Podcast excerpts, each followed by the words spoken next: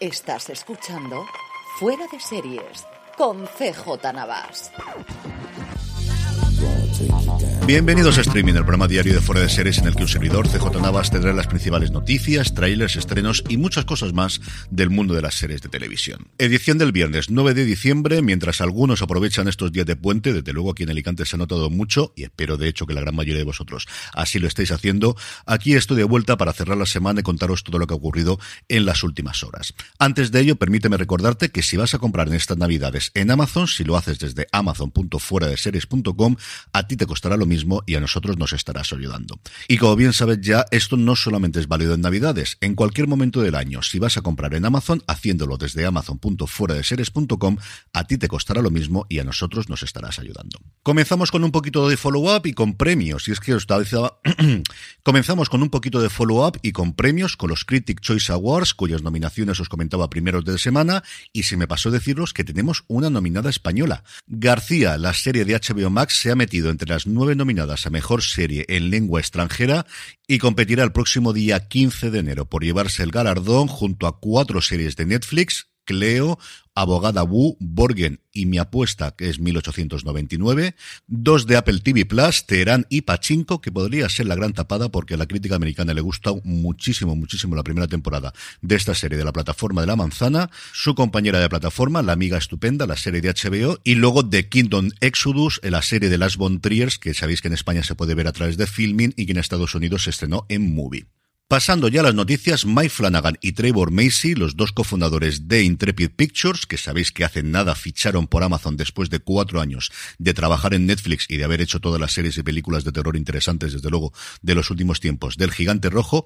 han dado una extensa entrevista a Nelly Andreva en Deadline en la que hablan de un montón de cosas, incluida el por qué se marcharon de Netflix, en el que vienen a decir que no veían las cosas absolutamente nada claras, que los interlocutores ya no eran los mismos, que no notaban el mismo cariño de alguna forma ni el mismo trato, que las cosas estaban y que las aguas estaban revueltas después de lo que ocurrió con la presentación de resultados del primer trimestre y por eso decidieron saltar a Amazon. También de la cancelación del Club de la Medianoche, que les sorprendió a los dos y que no les ha hecho especial gracia, yo os digo yo que absolutamente nada. Y sobre todo han dado una noticia bomba, y es que se han quedado ellos, la productora que no Amazon, con los derechos de adaptación de La Torre, la saga de novelas de Stephen King, de la cual Flanagan se había cansado de repetir entrevista tras entrevista que era su proyecto soñado, que era su libro favorito de Stephen King, pues ya tiene los derechos vendidos directamente por el autor. Recordaréis que este no es el primer intento de llevar al audiovisual la colección de novelas de El Rey del Terror, que ya en el 2017 se hizo una adaptación en forma de película al que iba después a acompañar una serie, se iban a entremezclar películas con serie. La película con Idris Elba y Matthew McConaughey en el 2017 se produjo, fue un relativo fracaso de taquilla y la serie que debía continuar la historia, cuyo piloto había escrito Glenn Mazara, finalmente Amazon decidió no llevarlo adelante. Pues bien, Flanagan ha dicho que él tiene escrito el piloto, que de hecho se lo enseñó a Stephen King, junto con un detalle muy largo de lo que él tenía pensado hacer en forma de serie, que está planteando cinco temporadas y que este proyecto queda fuera del acuerdo con Amazon, que él no se cierra a que Amazon pueda producir la serie, pero que cuando recientemente firmaron su acuerdo con Prime Video, este proyecto quedaba fuera, igual que queda también fuera lo que tienen todavía pendiente de estreno en Netflix, que es esa adaptación de la caída de la casa User de Edgar Allan Poe, que además dicen que ya han terminado de editar, que ya la tienen totalmente terminada, de la cual se sienten muy orgullosos y que cree que pueden funcionar muy pero que muy bien en Netflix. La entrevista es bastante extensa para lo que suele ser habitual, una entrevista en Deadline. Yo creo que vale la pena que la leáis entera, la tenéis como siempre en nuestro boletín en newsletter.fueradeseries.com. Ya sabéis que ahí os podéis suscribir gratuitamente y tener todo por escrito lo que os comento aquí en el streaming diario y con los enlaces apropiados, imágenes y un GIF maravilloso siempre de despedida.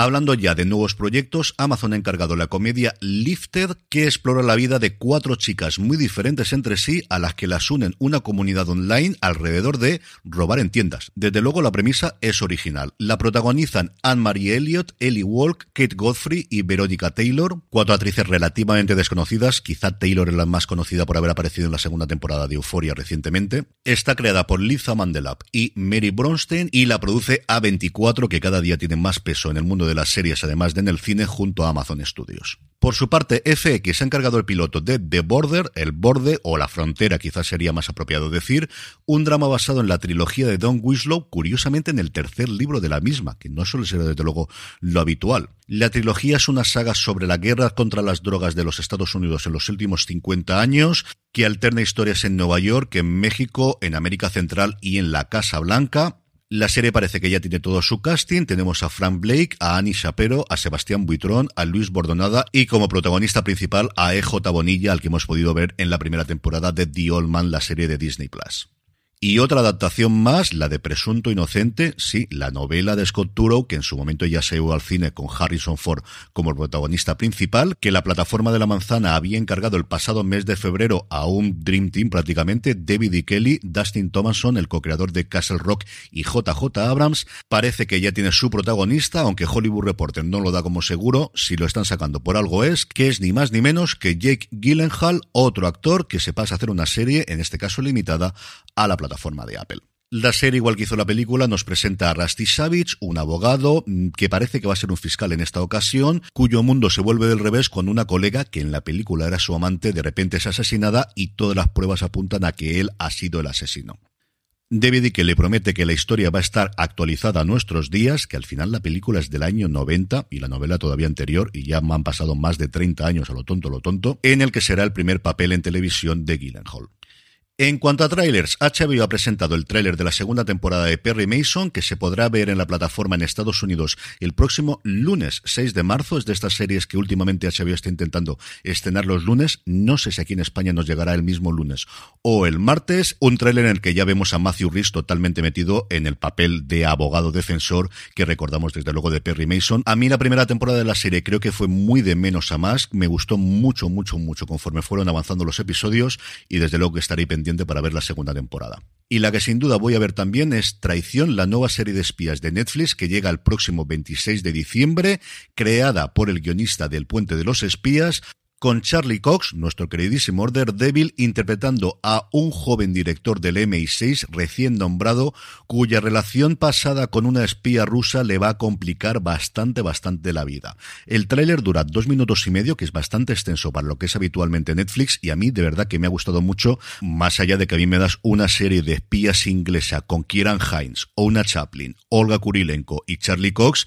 y ahí me tienes pegado la televisión, al iPad o lo que haga falta el próximo 26 de diciembre para verla un episodio detrás de otro. En cuanto a estrenos, seis tenemos por hoy viernes. En primer lugar, Dark, el canal lineal del grupo AMC, presenta Moloch, una serie franco-belga ganadora del premio Mejor Guión en Cannes Series 2020, que sigue las andanzas de una joven periodista y un brillante psiquiatra que investigan por qué personas al azar se queman espontáneamente sin razón alguna en una ciudad portuaria, como mínimo intrigante. HBO Max nos trae la cuarta temporada ya de La Patrulla Condenada de Doom Patrol. Apple TV Plus hace lo propio con la serie antológica Little America, de los cuales algunos de los episodios de la primera temporada a mí me gustaron bastante. Y Netflix nos trae tres estrenos. Por un lado, la segunda temporada de La Casa de Papel, Corea. Por otro lado, la tercera temporada de Cómo cargarse las Navidades, La Boda. Y por último, Cat, sí, tal y como suena, gato en inglés, eso mismo. Un antiguo confidente de la policía que usa una identidad falsa debe infiltrarse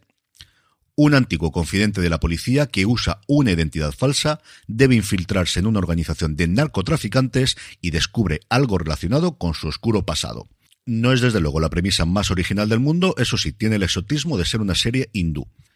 Es viernes y eso quiere decir que toca repasar el top 10 de Netflix de estas pasadas semana, un top 10 en el que solo hay una única incorporación y en el que no es ningún secreto quién está arriba del todo. En el puesto número 10 nos encontramos la segunda temporada de Alguien está mintiendo y en el 9, subiendo con respecto a la semana pasada, la cuarta de Aquí no hay quien viva. En el 8 encontramos la única entrada de la semana, la segunda temporada del baile de las luciérnagas, en el 7 la quinta de The Crown, bajando poco a poco, igual que lo hace en 1899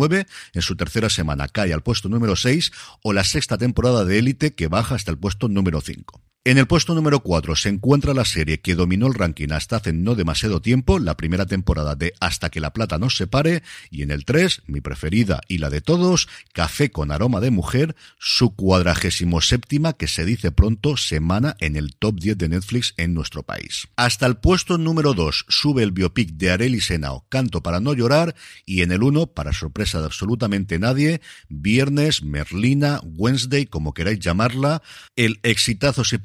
de la plataforma, que de hecho, mirando los números a nivel mundial, esta semana casi multiplica por 10 a la segunda que aparece en el ranking global, que es 1899.